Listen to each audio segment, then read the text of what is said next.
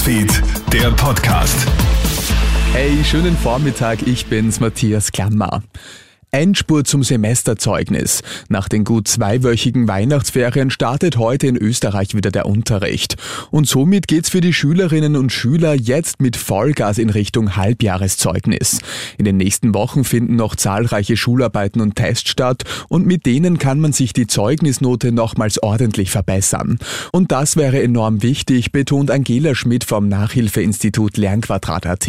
Vor allem für die Schülerinnen und Schüler, die die Schule wechseln und jetzt dann eben eben von der Volksschule in eine Mittelschule oder AHS kommen oder dann von der Unterstufe in die Oberstufe wechseln, in eine berufsbildende Schule gehen oder so, die brauchen ja dann das Semesterzeugnis, um eben bei der Anmeldung bei der Schule sich zu präsentieren. Mega-Staualarm in Wien. Aktivistinnen der Organisation Letzte Generation haben ja angekündigt, diese Woche Wien lahmzulegen. Mit einer Welle an Störaktionen will man den Verkehr in der Bundeshauptstadt zum Erliegen bringen.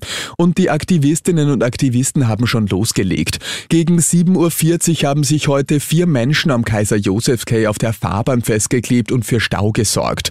Da wird diese Woche noch mehr folgen. Autofahrerinnen und Autofahrer sollten daher mehr Zeit einplanen, wann Sebastian Obrecht vom ABÖ. Es werden die Klassiker wahrscheinlich betroffen sein, wie die Länder im Donaukanal, wahrscheinlich auch vielleicht auf der Ringstraße. Also es sind schon die Hauptverkehrsrouten. Dort muss man also auf alle Fälle mehr Zeit einplanen, beziehungsweise sich knapp vor der Fahrt immer informieren, ist die Route frei, damit man eben möglichst nicht in so eine Situation kommt.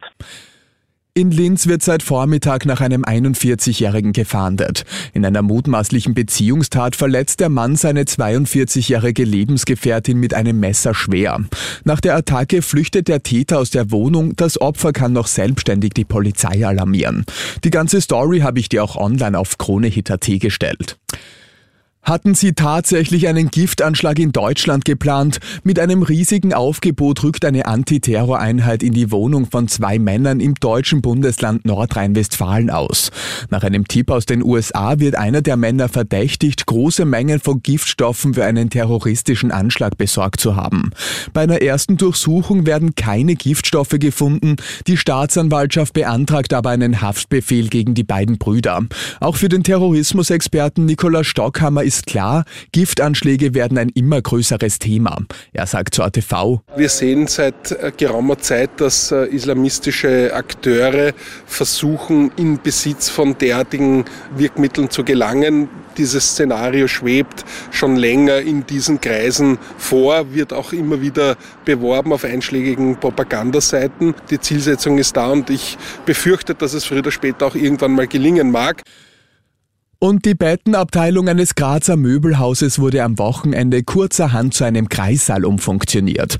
Eigentlich wollte sich eine werdende Mutter nur ein bisschen nach Neuanschaffungen für ihr Baby umschauen, doch da spielt der Säugling nicht mit. Er wollte raus und das sofort.